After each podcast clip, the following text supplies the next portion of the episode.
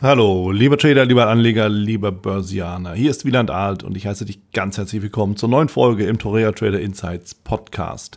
Ich habe in dieser Folge den Raul Glavan eingeladen. Raul Glavan ist aktuell in dem Trading World Cup führend im Bereich Forex und äh, ich habe mich natürlich ganz gespannt mit ihm darüber unterhalten, wie er an das Trading rangeht, wie er zum Trading gekommen ist und vor allen Dingen über die Frage philosophiert, wie künstliche Intelligenz das Trading verändern wird.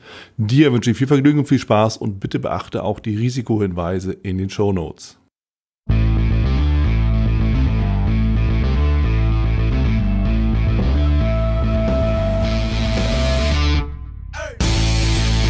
Raul Glavan ist hier bei mir, mit mir im Gespräch und äh, ja, Raul Glavan ist Trader, er handelt vor allen Dingen, und das ist interessant, über Algorithmen, also letztendlich weniger bis gar nicht diskretionär, sondern mehr oder weniger vollautomatisch. Damit nimmt er aktuell auch an der Trading-Weltmeisterschaft teil. Und das ist natürlich beides zusammen eine sehr, sehr spannende Kombination. Dementsprechend, Raul, bin ich sehr froh, dass du bei mir bist. Erstmal willkommen.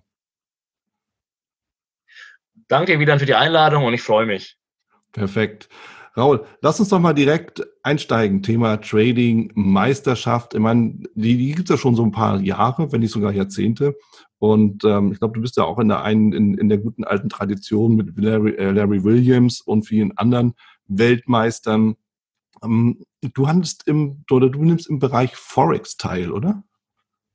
Absolut richtig, ja. Ja, okay. Wo stehst du da aktuell? Kann man das so festhalten irgendwie schon?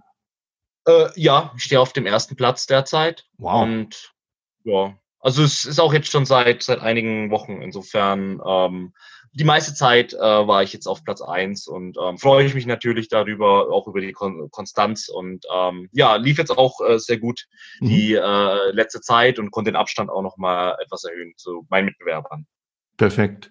Ja, ein Wettbewerb ist ja immer spannend und ist natürlich auch viel Druck dahinter, also Druck in dem Sinne, dass man sich selber irgendwo auch sagt, ich muss jetzt aufholen oder ich muss einfach letzten Endes ähm, auch den Abstand wahren bzw. vergrößern, ich muss die Position halten. Das sind ja alles Sachen, die typischerweise dann auftreten. Wir kennen das doch wie alle, wenn wir uns solche Shows anschauen, wie Schlag den Rab oder so, wer das von früher noch kennt, von vor ein paar Jahren, äh, wo die, wo die Teilnehmer immer im Endeffekt über seinen, ihre eigenen, ja, Emotionen gestolpert sind oder den Druck gestolpert sind und das ist ein Thema, da will ich gleich nochmal tiefer mit dir auch drüber sprechen. Vorher aber nochmal, was vielleicht auch ganz äh, spannend ist für viele, die Frage, was braucht es denn eigentlich dafür, um an so einer Weltmeisterschaft teilzunehmen? Das ist ja schon ein ganz großes Thema, ne? Absolut. Also es ist, es ist gar nicht so schwer, ehrlicherweise. Okay. Ähm, du brauchst im Prinzip äh, brauchst du Kapital weil du handelst mit deinem eigenen Vermögen. So, mhm. ähm, das heißt, ähm, für Forex in dem Fall sind es Minimum 5000 US-Dollar und für den äh, Futures-Wettbewerb, also es gibt zwei parallele Weltmeisterschaften, die stattfinden. Im Futures-Bereich braucht man Minimum 10.000 US-Dollar. Ah, so, okay. ähm, das ist der Startpunkt, aber du bist nach oben hin offen. Also im mhm. Prinzip mhm. kannst du auch 5 Millionen oder 10 Millionen äh, Deposit machen Mhm. Es, ist, es ist dir völlig freigestellt am Ende des Tages. Mhm. Und dann verpflichtet dich, ähm, gewisse Regeln einzuhalten, die der Veranstalter ähm, vorgegeben hat. Also zum Beispiel, dass du überhaupt geschäftsfähig bist, dass du in dem jeweiligen Land, wo du dich aufhältst, handeln darfst und so weiter. Und die ganzen Regeln kann man sich äh, beim Veranstalter ähm, ansehen, muss unterschreiben, dass man die einhält. Und ähm, ab diesem Moment äh, trackt der Veranstalter auf deinem Account äh, deine Performance. Mhm.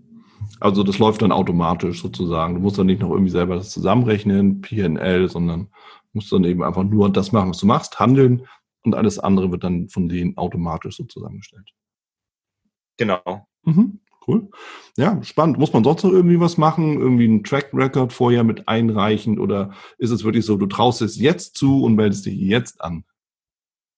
Du traust dir es jetzt zu und du meldest dich jetzt an. So läuft es. Ähm, und wie gesagt, ich meine, du, du traust dich halt de facto, weil ähm, du investierst ja dein eigenes Geld. Mhm. Ähm, wie gesagt, auch unlimitiert Also mhm. ich glaube, diejenigen, die äh, sagen wir, professioneller machen, sind ja weit über diesen Minimum Requirements. Schlicht und ergreifend, jetzt unter uns gesagt, äh, äh ein Futures-Account mit zum Beispiel 10.000 US-Dollar ist vielleicht jetzt äh, auch schon sehr fragwürdig einfach, ja, mhm. ähm, wenn du da ähm, doch, äh, je nachdem, was du auch handeln willst, ähm, haben die meisten ja wahrscheinlich auch äh, erheblich mehr als diese äh, Mindeststandards investiert. Aber die müssen eingehalten werden und mhm.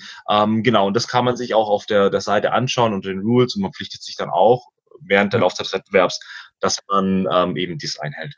Ja, ja, verstehe ich.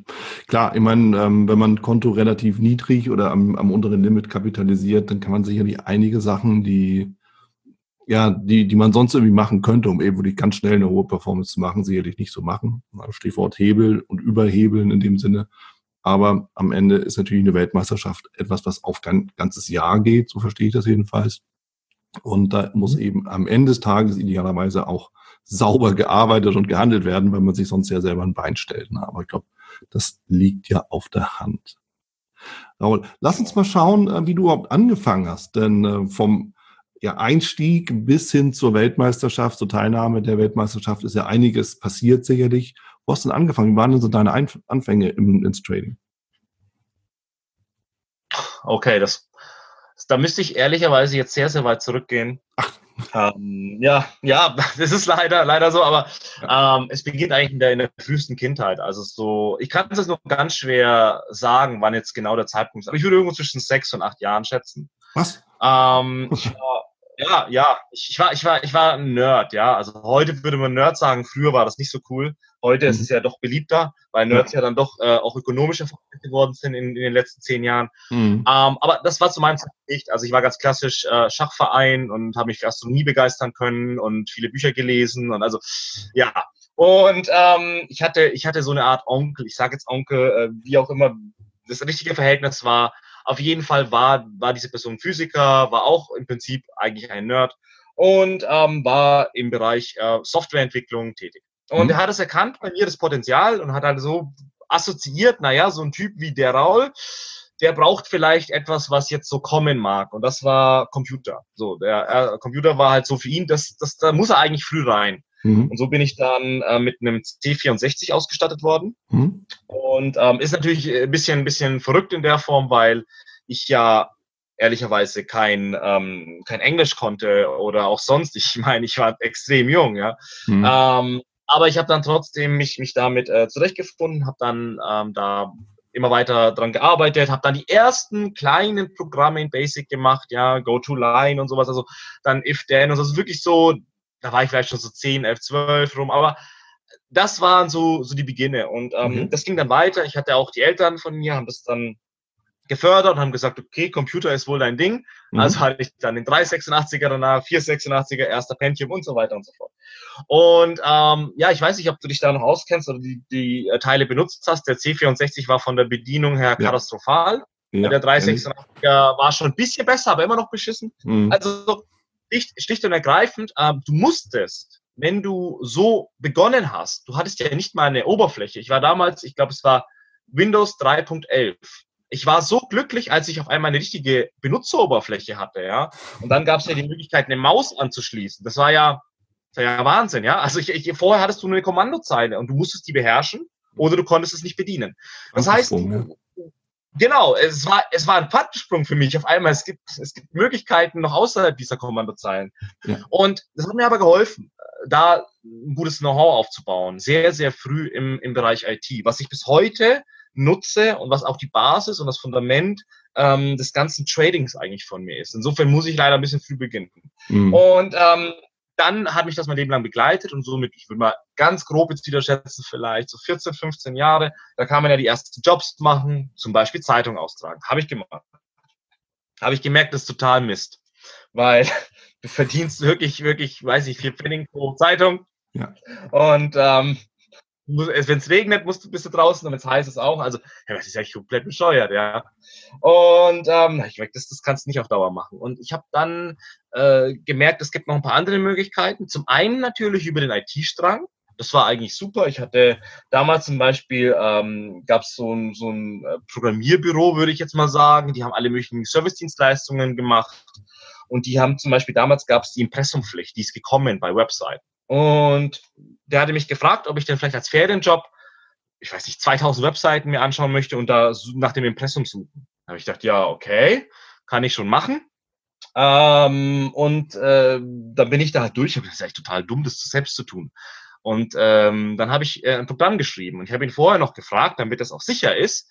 Ich bekomme mein Geld nach den 2000, oder? Also das ist jetzt äh, safe und, und ich muss jetzt nicht irgendwie da tagelang, wochenlang in dem Büro rumhängen. Also nee, wenn das erledigt ist, ist erledigt. Also habe ich ihm ein Skript geschrieben. Das Skript hat einfach nur nach dem Impressum jeweils gesucht. Das geht in HTML eigentlich relativ gut. Mhm. Und ähm, habe dann diese, diese Aufgabe für die Ferien innerhalb von, ich weiß nicht, einen Tag gelöst. Geld bekommen, bin gegangen und gesagt, okay. Ja. So, ähm, so geht das.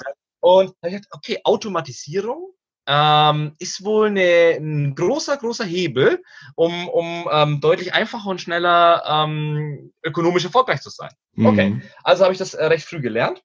Und dann war einfach schlicht und ergreifend, ich habe ich weiß nicht, durch Zufall in der Zeitung, ähm, damals gab es das noch, dass ähm, Aktien standen noch drin, also wo der Kurs von irgendeiner Aktie steht.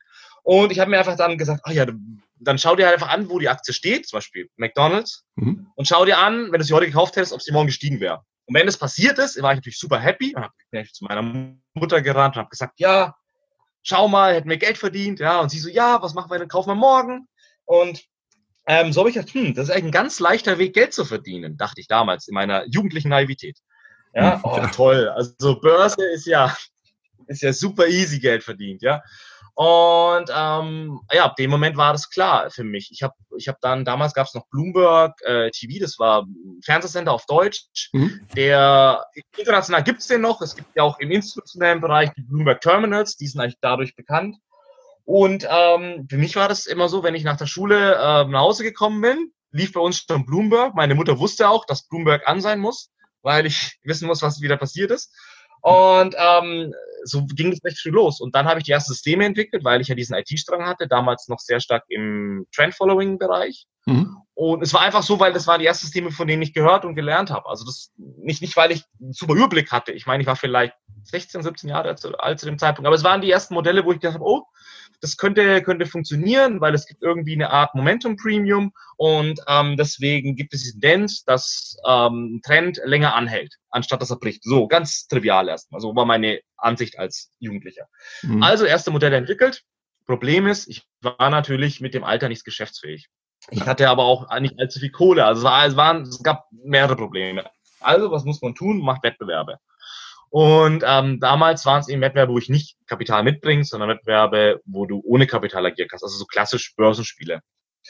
Und ähm, damals gab es einen äh, Wettbewerb, der war von der ABN AMRO. Die gibt es heute nicht mehr. Mhm. Aber die hatte damals einen äh, Derivatehandelswettbewerb äh, ähm, ausgeschrieben. Und habe ich gesagt, oh, das ist toll. Ähm, das passt auch perfekt. Und da gab es auch zwei Kategorien, einmal defensiv und einmal aggressiv. Ähm, das war für mich ja kein Problem, das, das System in der Form zu parametrisieren. Also beide Wettbewerbe teilgenommen. So, und dann ging es eigentlich recht gut los, weil mein Trendfollowing-Modell damals ähm, relativ äh, gut angesprungen ist auf den Nikkei. So, das muss jetzt so grob 2005 oder sowas, 2006 gewesen sein. Auf jeden Fall lief der Nikkei damals auch sehr gut. Und ähm, ja, dann äh, konnte ich da in diesem Wettbewerb relativ schnell äh, mich nach vorne arbeiten und habe dann auch regelmäßig gewonnen. Das hieß dann quasi teilweise im wöchentlichen Turnus, es gab wöchentliche Preise, monatliche Preise, ähm, immer wieder bekamen wir Pakete nach Hause. So, und meine Mutter schon, was hast du jetzt wieder bekommen? Ja, ich weiß nicht, es war alles möglich. Es war äh, PDAs, das sind so Vorgänger von den heutigen Mobiltelefonen, es waren. Goldbahnen, es waren Bücher, es waren Gutscheine, es war Perfekt. alles möglich. Ich habe die Sachen alle verkloppt, damals bei Ebay mhm. und damals mein Startkapital entwickelt und natürlich war dann der Hunger äh, noch viel größer, weil ich gemerkt habe, okay, das ist ja dann eigentlich ein einfaches äh, Geschäft, wenn man so möchte, ja. Und ähm, dann war es mir klar, du gehst jetzt in diesen Bereich und du bleibst in diesem Bereich und, und da siehst du deine Zukunft. Ja, mhm. und dann äh, klassischerweise nach dem Abi ins äh, Studium, dann ähm, Finance. Ich meine, das war dann sehr naheliegend. Gut, es hätte noch die Möglichkeit IT gegeben, aber die habe ich eh so viel gemacht und habe das so ge ge geliebt auch und mache ich auch bis heute noch, ähm, dass ich das nicht nochmal studieren wollte, weil ich das Praktische, also das, was mir jetzt ja wirklich Spaß macht, ähm, ja eh die ganze Zeit mache. Und ähm, da habe ich gesagt, jetzt willst du nicht nochmal studieren, sondern du brauchst es vielleicht eher das Know-how über vielleicht Bilanzen, vielleicht auch wirklich strukturell und, und fundamentales Wissen über äh, ökonomische Zusammenhänge, weil ich die ja jetzt nicht, nicht gemacht habe praktisch. Mhm. Und äh, bin dann ins Studium rein und ähm, ja, da hatte ich ehrlicherweise auch sehr viel ähm, ja, sehr viel Glück oder, oder vielleicht, vielleicht ist Glück das falsche Wort, aber vielleicht für das Glück gearbeitet, ja, weil ich glaube, man muss einfach viel arbeiten, dass man diese Momente bekommt. Und ähm, ich hatte damals einen, einen Professor, der hatte recht früh mein Talent erkannt und ähm, mit dem ich auch heute noch äh, sehr eng äh, äh, bin, auch so, so wurde auch ein bisschen zu einem Mentor für mich, ja. Und ähm, mit dem habe ich mich dann sehr viel austauschen können. Also schon auch wirklich sehr, sehr früh. Ähm, und so habe ich dann auch die Möglichkeit gehabt, ähm, dann relativ früh Tutor zu werden. Also ich war, ich war, weiß ich nicht, vielleicht im dritten Semester, zweites Semester oder so, und ich war schon Tutor. Ähm, also es war schon eine ziemlich coole Zeit, ja. Ähm, ging dann auch noch, auch noch weiter. Also ich, ich habe dann, äh, der Professor hatte dann auch die Idee, ähm, Beratung zu machen für Banken zum Thema Digitalisierung und, und auch Kapitalmarkt. Und er wusste, dass ich genau das kann.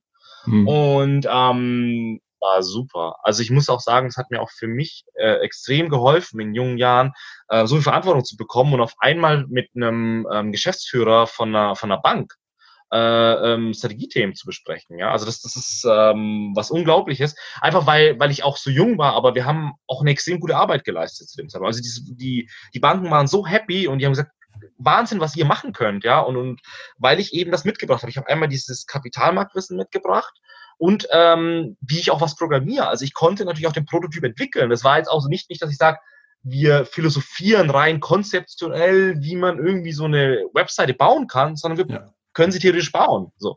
Und das, das fanden halt viele cool. Und ähm, das, das hat, hat mir extrem viel geholfen. Und ich habe dann auch gemerkt, das Geschäft ist hochprofitabel.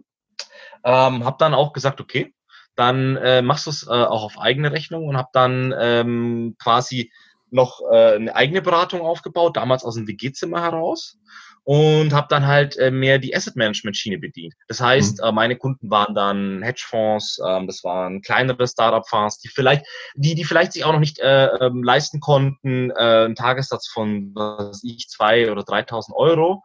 Ähm, sondern die gesagt haben, wir wollen eine sehr gute Leistung von einem sehr guten Mann, aber jemand, der vielleicht noch nicht komplett versaut ist.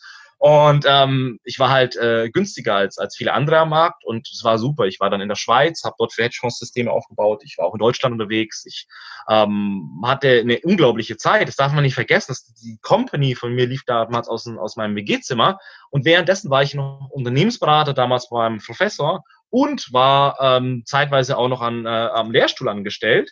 Ja, ähm, also es war, war Wahnsinn. Und natürlich hatte ich noch mein Studium, wo ich ähm, auch noch für mich das Ziel hatte, äh, Studiengangsbester zu werden. Also das waren schon gewisse Zielkonflikte, auch, auch zeitlich sehr schwierig. Absolut. So vom zeitlichen hätte meine beste Zeit im Leben, ehrlicherweise. Ja. Und ähm, irgendwo in diesem Umfeld kam Wettbewerb. Also ich habe immer wieder Wettbewerbe teilgenommen. Es gibt, glaube ich, Wettbewerbe, die ich gewonnen habe, die haben mehr Bedeutung für mich gehabt. Und es gibt Wettbewerbe, die, ähm, die habe ich halt mitgenommen und habe das Preisgeld gehabt und war schön. Mhm. Aber ein wichtiger Wettbewerb, glaube ich, noch in meinem Leben war Iron Trader. Es war 2011 ähm, von äh, Markus Koch. Und ähm, Markus Koch hatte den damals veranstaltet, ich weiß nicht, in Kooperation mit allen möglichen Brokern und da waren Medien dabei und sonst wie. Also war relativ viel Publicity. Und es gab zwei Stränge. Es gab den Strang Reality Show, der so ein bisschen ganz grob wie DSDS läuft, also wo jede Woche der schlechteste Trader gehen musste. Also ich kann das nur aus meiner Vergangenheit, ich bin jetzt nicht hundertprozentig sicher, aber so in etwa lief das. Mhm. Und den Internet-Teil. Problem ist, Reality Show habe ich nicht machen können. Ich war ja, wie gesagt, ich hatte mein eigenes Unternehmen, ähm, hatte da Kunden, ich hatte extrem viele, ähm, war ja eigentlich eigentlich Student, ähm, war noch äh, am Lehrstuhl und zwar, also es war too much und hatte ja noch die Beratung für bei meinem Professor. Ähm, das hätte ich nicht machen können. So, ich ja. kann mir da jetzt nicht die Woche rausschneiden, um die Welt reisen und, und bei dieser Show teilnehmen. Aber ich konnte Inter Internet-Teil teilnehmen. Und im Internetteil konnte ich dann in, in ähm, drei Monaten 495 Prozent Return machen. Hat dann gereicht für den ersten Platz.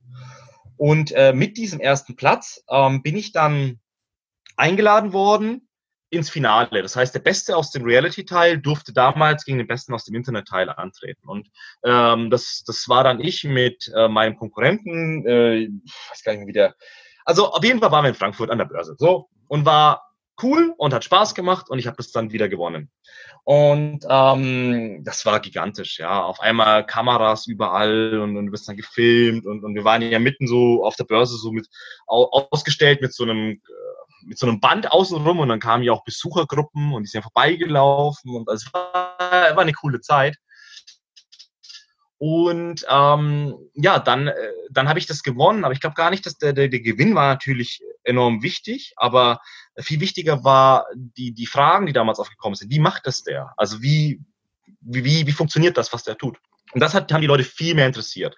Und dann habe ich die ersten Einladungen bekommen ähm, international. Also das war für mich natürlich verrückt, weil ich ja eigentlich ein äh, junger Student war und auf einmal wirst du eingeladen von den besten Konferenzen der Welt. Ja, also das waren Konferenzen, wo du normalerweise überhaupt nicht hinkommen kannst. Und ähm, ich hatte, ich hatte in, in Asien Einladungen, in, in äh, Nordamerika, ähm, New York, Rockefeller Center zum Beispiel, solche Sachen, äh, in London, also wirklich verrückte, verrückte Einladungen. Ich, ich kann, kann nur sagen, für mich war, glaube ich, der einschneidendste Moment damals in äh, London, weil ich noch äh, recht, recht jung war und auch meine Kapitalbasis war noch geringer und ähm, ich, ich hatte auch noch nicht so viel Erfahrung. Ja. Ich hatte damals natürlich schon ein bisschen institutionellen äh, äh Background, weil ich ähm, auch für viele schon gearbeitet habe, ja. Aber ich war bei weitem nicht, nicht so weit. Und ja. ähm, ich weiß noch in London, das war in Mayfair, da das, das Stadt, ich weiß nicht, Viertel, ähm, wer das nicht kennt, es war für mich das erste Mal damals in Mayfair, das ist ziemlich abgedreht. Das ist so die ähm, Hedgefonds und Private Equity Ecke von, von London, also so das reichste Pflaster, was man sich vorstellen kann. Und ich habe mich einfach fehl am Platz gefühlt, ja, weil ähm, zu dem Zeitpunkt ähm, war ich ja noch nicht so weit. Und äh, auf einmal siehst du diese Schaufenster. Und ich, ich weiß noch, ich wollte einen Tag vor dem Konferenzbeginn dort sein. Mhm. Und ähm, habe mir gedacht, oh, du kannst da nicht hingehen, hol dir ein bisschen Mut und das sind ja alles nur Menschen, so war die Idee. Ja, und dann laufe ich da rum und dann siehst du auf einmal im Schaufenster irgendwelche, weiß ich, Schuhe für 10.000 Pfund und denkst dir, wow, okay, hier bist du ziemlich falsch eigentlich. Und ähm, dann, äh, dann habe ich sehr viel Panik gehabt eigentlich. Ja, also ich habe gedacht, du passt hier nicht hin, du bist der jüngste Teilnehmer der Konferenz überhaupt. Und äh, die ganze Konferenz läuft natürlich auf Englisch, also du bist kein Native Speaker, du warst einer der wenigen, die überhaupt äh, nicht, ne, äh, nicht Muttersprachler sind und dann noch so jung und alles. Also ich habe eigentlich dem Veranstalter immer wieder gesagt, ach komm, nee, lass mal lieber, äh, muss nicht sein. Und ähm, am Ende hat er mich überredet. Ach komm, Raul, musst du machen, das wird dir so viel Spaß machen und du, wirst so gut ankommen. Ich so, ja, ja, ja. Also, also Konferenztag. Ich gehe hin und dann äh, laufe ich, ähm, das war in der Royal Society of Great Britain, also das höchste wissenschaftliche Gremium, ein ganz schickes Gebäude in Mayfair. Ja, ja, ja. Genau, und ich komme ich komm von der U-Bahn-Station Green Park, ja, ich komme von der U-Bahn. Also laufe im Green Park dorthin, sehe dort, ähm, ich weiß nicht, ein Rolls-Royce, Fahrer, macht die Tür auf, kommt so ein geschniegelter Typ raus. Ähm, und er hatte wahrscheinlich was, damals sein, sein Anzug höher als mein Nettovermögen zum Zeitpunkt äh, damals. Also wow, hier bist du echt falsch. Aber ich habe trotzdem allen Mut genommen, mhm. bin dann nochmal zu dem Veranstalter, gesagt, Bart, ey, ähm, aber bitte, bitte, bitte, weil es war ein Wettbewerb. Also auch da, das war eine Challenge, man battelt gegeneinander. Das hieß Battle of the Quants. Also war auch wirklich ein bisschen ausgerichtet, so ein bisschen gegen die anderen Teilnehmer in einer Podiumsdiskussion auch zu bestehen. Und ich habe dem Bart gesagt, oh, bitte, bitte kündige mich ähm, echt, echt nett an und entspannt und mach jetzt hier keine Show. Bart so, ja, ja, kein Stress, machen keine Show. Also, ich war dann, ja, ja, Wieland, pass auf. Ähm, ich war dann ähm, vor der Bühne mit meinen anderen äh, ähm, Teilnehmern und richtig krasse Leute. Ich war damals mit Richard Edwards, der damals den besten CTA geführt hatte, ähm, auf, auf den Rankinglisten seit vielen, vielen Jahren. Ähm, dann hatten wir Randy Staff, ähm, Serial Entrepreneur, der irgendwie vier Unternehmen schon aufgebaut hatte, 50 Millionen verkauft. Also das waren die Jungs und, und noch ein anderer Hedgefonds-Typi aus, aus, aus der Schweiz und so. Also es war richtig, richtig krass. Und dann warte ich vor der Bühne mhm. und dann höre ich den Bart. And now, Raul Glavan from Germany, the craziest guy you can imagine. He beaten more than 5,000 other traders. In the World Championship of Iron Trader, he made 495% um, return in three months. Applause, standing ovations for. Ich so, fuck.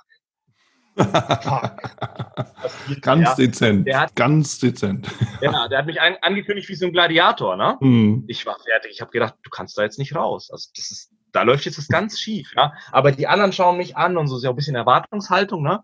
Ja. Also gehe ich so, so halb tot, gehe ich auf die Bühne. Und ähm, ja, wie, wie ich das dann dort gemacht habe, habe ich nur noch so schemenhaft, weil ich auch wirklich voller, voller Endorphine war zu dem Zeitpunkt. Also ich hatte ja wirklich nicht mehr so ganz äh, eine gute Erinnerung. Ich weiß nur, dass interessanterweise, dass ich extrem gut abgeschnitten habe damals. Mhm. Ich glaube gar nicht, weil ich jetzt äh, smarter war, weil die Systeme besser waren oder sonst. Ich glaube, das ist alles nicht der Fall. Der Fall war, ich hatte keine Compliance im Hintergrund. Das hat ah, mir extrem geholfen. Ja, okay. Ja klar, warst du für dich. Anderen, für genau, dich. die anderen hatten ja ihren Fund, die hatten ja ähm, teilweise, weiß ich, 500 Millionen Assets an der Management, die durften nicht reden. Und ich hatte das ja nicht. Ich hatte ja keinen Fund zu dem Zeitpunkt. Also konnte ich einfach über Trading-Systeme sprechen, aber ganz offen.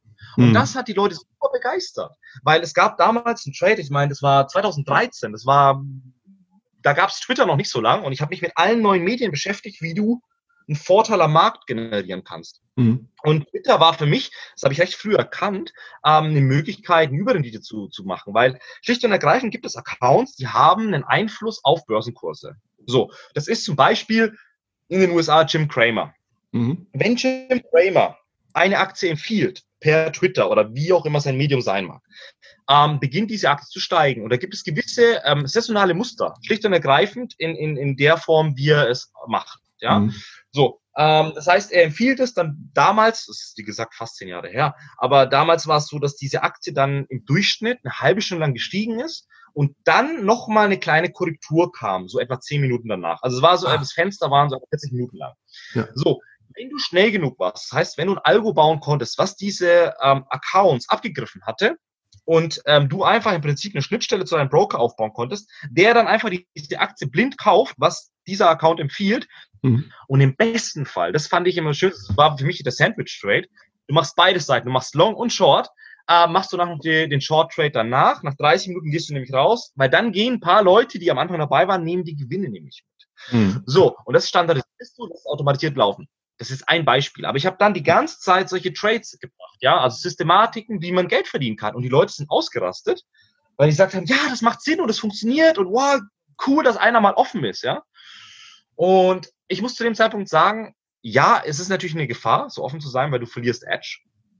Aber es ja, war auch so, dass ich diesen, diesen Trade nicht unkompliziert habe machen können. Der Trade, ganz ehrlich, das sind ja meistens Penny Stocks, die die traden. Das heißt, das kannst du ihm mit einem gewissen institutionellen Volumen gar nicht darstellen. Mhm. Das heißt, es war jetzt nicht so, dass ich jetzt äh, ähm, mich, mich da wirklich in, in der Form ähm, kannibalisiert habe, sondern ich habe etwas gezeigt, was halt funktioniert. Und das haben die Leute gefeiert, ohne aber, dass sie es wirklich nutzen können, weil ihr Fonds mit 500 Millionen, ja, der kann jetzt nicht irgendeinen Penny Stock traden, der nur 20 äh, Marktcap hat. So, also mhm. das heißt, ähm, im Prinzip war, war das, was viele Leute gefeiert haben. Und ich weiß noch damals, als dann die Sache vorbei war, die Podiumsdiskussion, ähm, war ich so im Prinzip der Gewinner, was verrückt war gegen die anderen. Ja. Und auf einmal kam eine Elefantenherde auf mich zu, wieder. Das war verrückt. Ich, ich saß da komplett paralysiert, bin Kerl und auf einmal kommen alle, ich bin von dem und ich bin da und ich möchte ein Interview und du kommst in dieses Magazin und in das und komm in London, ähm, hier, ich lade dich zu dem Club ein oder warst du hier schon in, äh, hier heute ist Charity-Abend und komm mit auf die Charity-Gala und ich war ja dann komplett hofiert. Ja. Und das Verrückte war, ich hatte da so ein paar Visitenkarten mir machen lassen. Ne? Du bist ja auf Konferenz und wenn dich jemand vielleicht doch aus irgendwelchen Gründen mal anschreiben will, Gehört hast dazu. du welche. Ja, klar. Gehört genau. Dazu. Das Verrückte war nur, die Visitenkarten waren in zehn Minuten weg. Ich hatte keine mehr.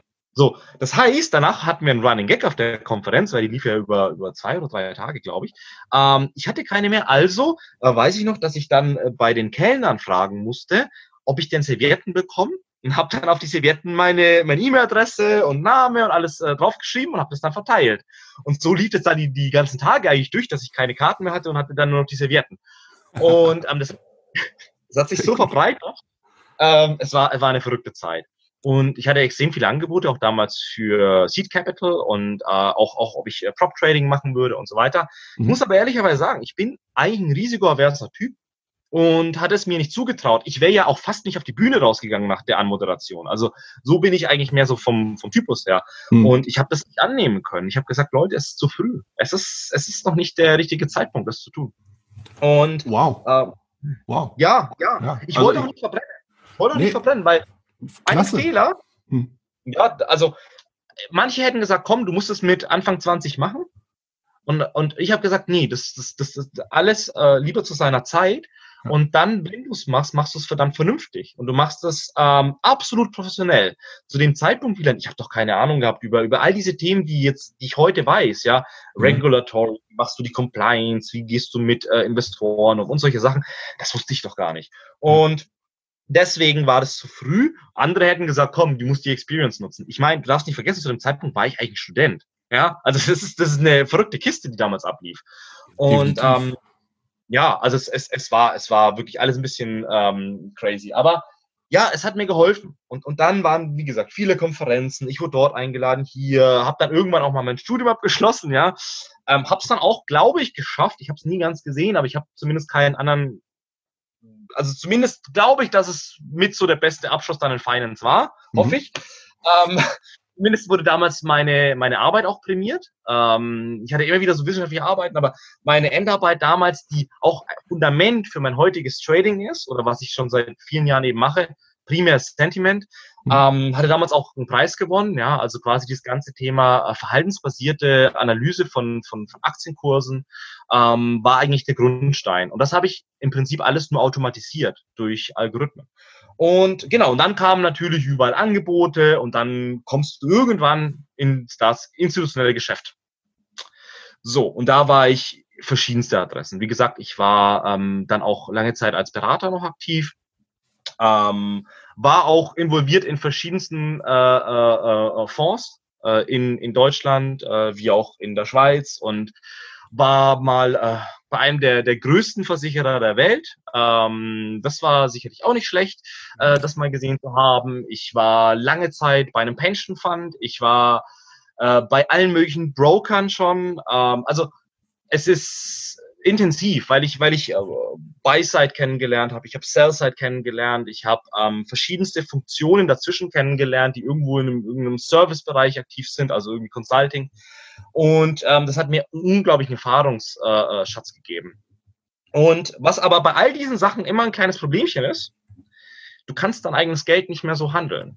So, weil du bist ja dann, sobald du irgendwie institutionell aktiv bist, ähm, hast du ja theoretisch ein Compliance-Problem, weil es gibt ja, ja. vielleicht ein Interesse, der steht ja im Raum. So. Das heißt, deswegen war ich ja auch dann eine Zeit lang verschwunden, wenn man so möchte, weil ich ja äh, im institutionellen Bereich aktiv war und bin erst seit diesem Jahr draußen. So. Und was, was, ich meine, das kommt jetzt wahrscheinlich so ein bisschen auch aus dem, was ich erzählt habe, hervor. Was mache ich denn, wenn ich wieder traden kann?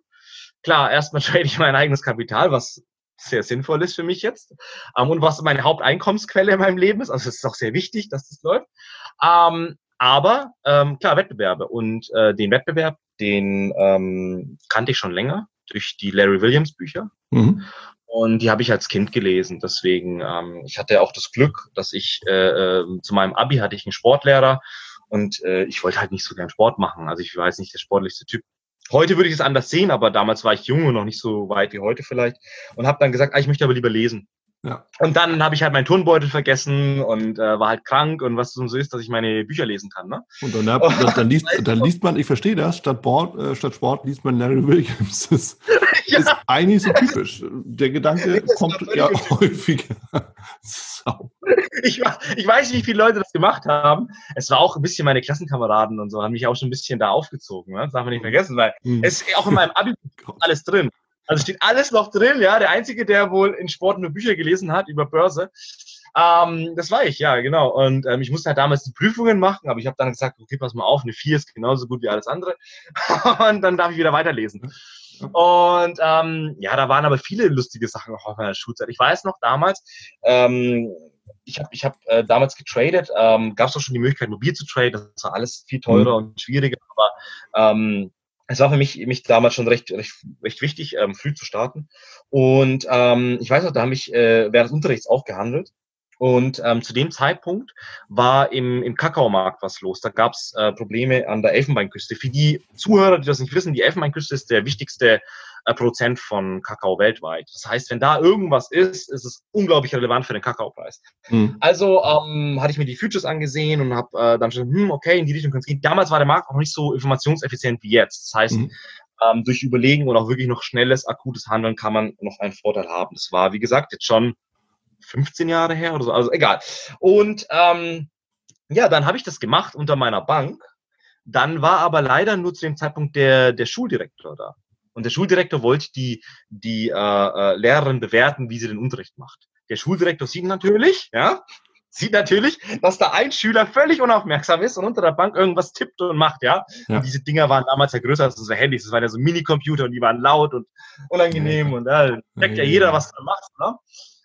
Auf jeden Fall. Ähm, weiß ich noch, dass der dann äh, irgendwann zur Lehrerin gesagt hat, ja, was macht denn der bla bla bla. Ähm, und die Lehrerin schaut mich böse an, er schaut mich böse an und dann, ja, was tust du? Und ich so, ja, ähm, ich wollte jetzt nur noch einen Trade im Kakao Future machen.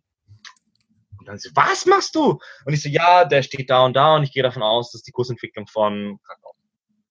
Dann haben die gedacht, ich verarsche die komplett. Also die haben dann wirklich gedacht, der spinnt und der, ist, der, ist, der, der erzählt jetzt nur Vollmüll, ja. ja. Und ähm, ich weiß, die war halt sehr enttäuscht von mir, ja, und war halt nicht gut. Aber das Lustige an der Sache war, am nächsten Tag kam die, dass da hatte nämlich der Lehrer sich wirklich den Preis von Kakao angeschaut und auch wirklich versucht herauszufinden, wie sich das Ding entwickelt. So, und es mhm. ist dann glücklicherweise nach einem Tag auch schon ein bisschen in die richtige Richtung gelaufen.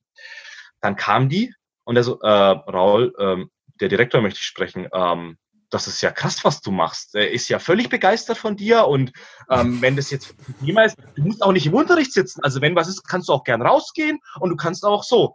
Dann ist so, ja, total nett, ähm, super und ähm, ja, wenn ich den nächsten Trade habe, dann gehe ich vielleicht mal raus oder so, ja.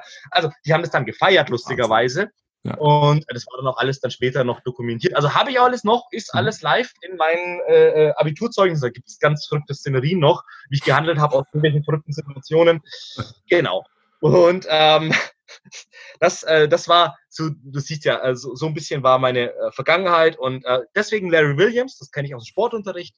Und ähm, ja, dann wollte ich den Wettbewerb halt gewinnen und habe lustigerweise mit Ansage gesagt, ich möchte den Wettbewerb gewinnen, weil ich im Mai äh, eine Konferenz hatte zum Thema künstliche Intelligenz. Mhm. Und äh, das sind ähm, ja Freunde von mir eigentlich sogar, weil wir so viel jetzt auch zusammen gemacht haben in den letzten Jahren und ähm, die Konferenz ist super. Also Rise of AI heißt sie in Berlin, ist die größte Konferenz zum Thema künstliche Intelligenz Europas oder zumindest die führende. Und ähm, ich hatte ähm, die Möglichkeit, dort mein System vorzustellen im Mai diesen Jahres. Das wäre super kannst dir ja vorstellen, ist natürlich ausgefallen. Aber ähm, wir hatten damals schon in dem, weil sie wird ja so ein Teaser gemacht für wer tritt wo auf, auf welcher Bühne, zu welchem Thema. Und ich habe da eigentlich schon gesagt, ja, ähm, mein Titel war How to Build a Money Printing Machine with AI, also super confident, ja, mhm. ähm, wie, wie die Maschine laufen wird. Und ich habe da eigentlich schon den Veranstaltern gesagt, Leute, zu dem Zeitpunkt, wenn ich auf der Bühne stehe, werde ich auch, werde ich idealerweise gewinnen, so. Mhm. Ähm, oder auf Platz eins sein oder zumindest irgendwie auf dem Treppchen. So. Ja. Ähm, dass es geklappt hat, war natürlich jetzt cool und total schön und freut mich.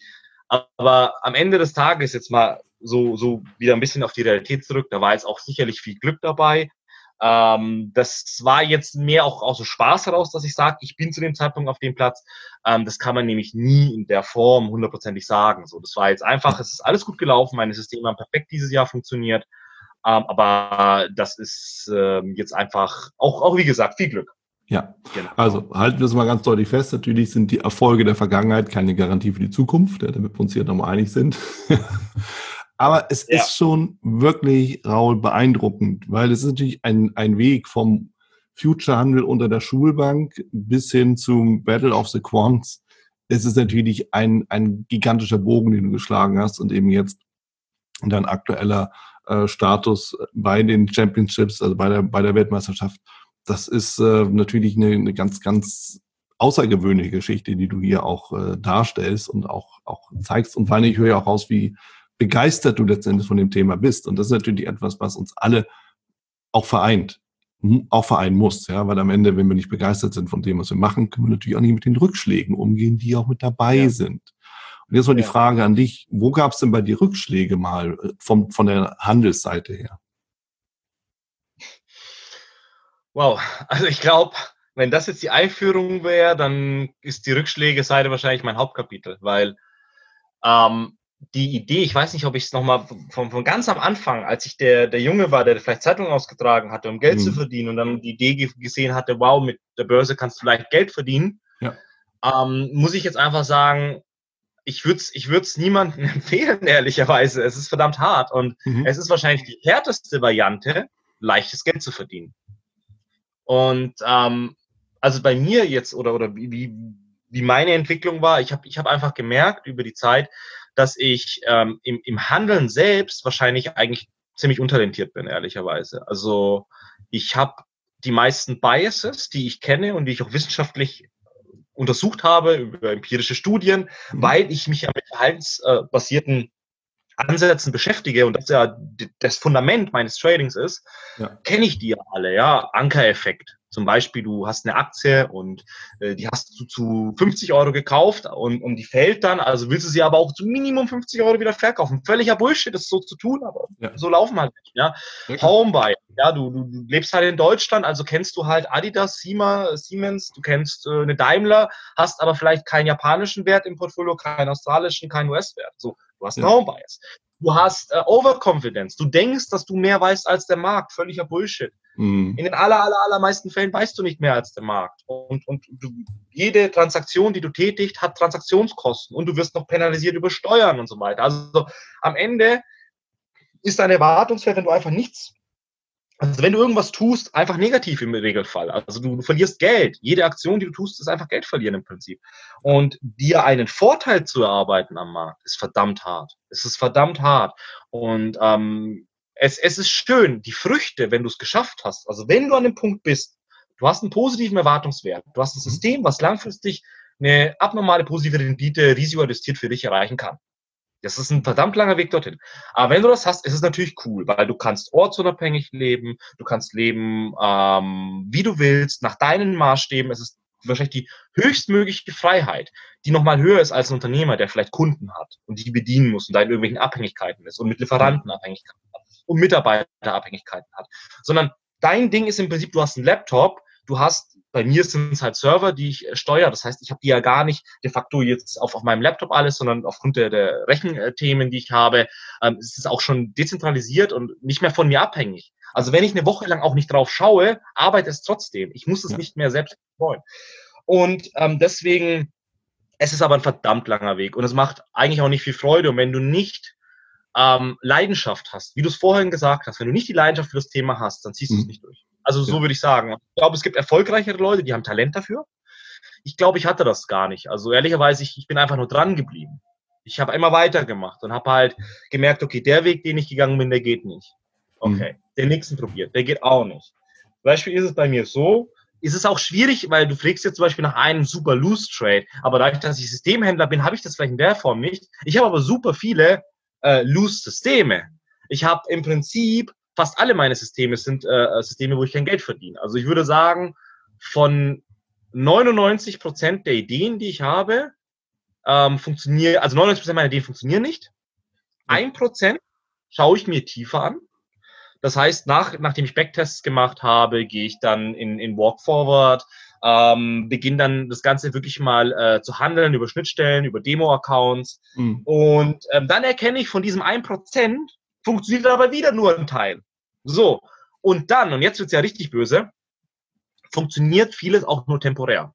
Das heißt, es gibt irgendwelche Marktstrukturen, die dazu führen, dass ähm, vielleicht irgendeine Saisonalität gerade da ist. Es gibt irgendeinen Flow, der gerade da ist. Es gibt irgendetwas am Markt, was eben gerade funktioniert, aber in einem Jahr nicht mehr. Ja. Und jetzt wird jetzt wird's natürlich hart herauszufinden, warum das nicht mehr funktioniert. Oder aber du hältst es durch und ziehst es weiter durch, weil du denkst, du bist ja noch im Drawdown. Das wird schon noch alles. Aber vielleicht bist du nicht im Drawdown, sondern dein System funktioniert schon gar nicht mehr. Und ähm, deswegen, der, der Leidensweg ist ein gigantischer. Ich habe ich hab viele Konten geschrottet. Mhm. Na klar, ich habe ich hab am Anfang einen Haufen Kohle äh, äh, verloren, das tut weh. Ja. Ähm, ich ich habe äh, äh, ganz ehrlich, die, die, die erste Zeit habe ich gedacht, was machst du da? Ja, ähm, du, du programmierst nächtelang, entwickelst irgendwelche Systeme, ähm, arbeitest und andere Studis, ähm, keine Ahnung, feiern den ganzen Tag und, und, und, und haben da Spaß. Und ähm, du entwickelst irgendwie so ein, so ein Mist, für den sich wahrscheinlich keiner interessieren wird, ja. Und, und du selbst verlierst damit auch noch Geld. Also ich meine, wie dumm ist das denn, ja? Und äh, da hast du verdammt viel Selbstzweifel. Ja? Das muss man wollen. Sehr, sehr, sehr viel Zweifel. Ja. Musst du wollen, ja. Und du musst, also, musst dranbleiben. Extrem dranbleiben das ist etwas, auch das, ne, neben der Begeisterung, ist auch, was uns alle eint, ja. Ob wir nun Einsteiger sind oder ob wir schon länger dabei sind. Aber ich behaupte mal, es gibt niemanden, der nicht schon Konten geschrottet hat, zumindest eins. Zumindest das erste. Oder wenn einfach die, die Überheblichkeit reinkommt oder eben einer der Biases reinkommt oder wenn irgendwie die Unaufmerksamkeit da ist oder wenn dir halt dein Schuldirektor dein Laptop wegnimmst, weil du noch einen Future-Kakao offen hast und der dann leider ungebremst ja, dann äh, durchläuft, dann auch das hätte ja passieren können, mal so nebenbei gesagt. Hätte alles passieren können, ja. Nehmen Sie wirklich den Laptop weg. Bitte nicht, ja, aber klar, das hätte passieren können. Ja klar, größte Katastrophe ever. So, und, und das sind einfach viele Dinge.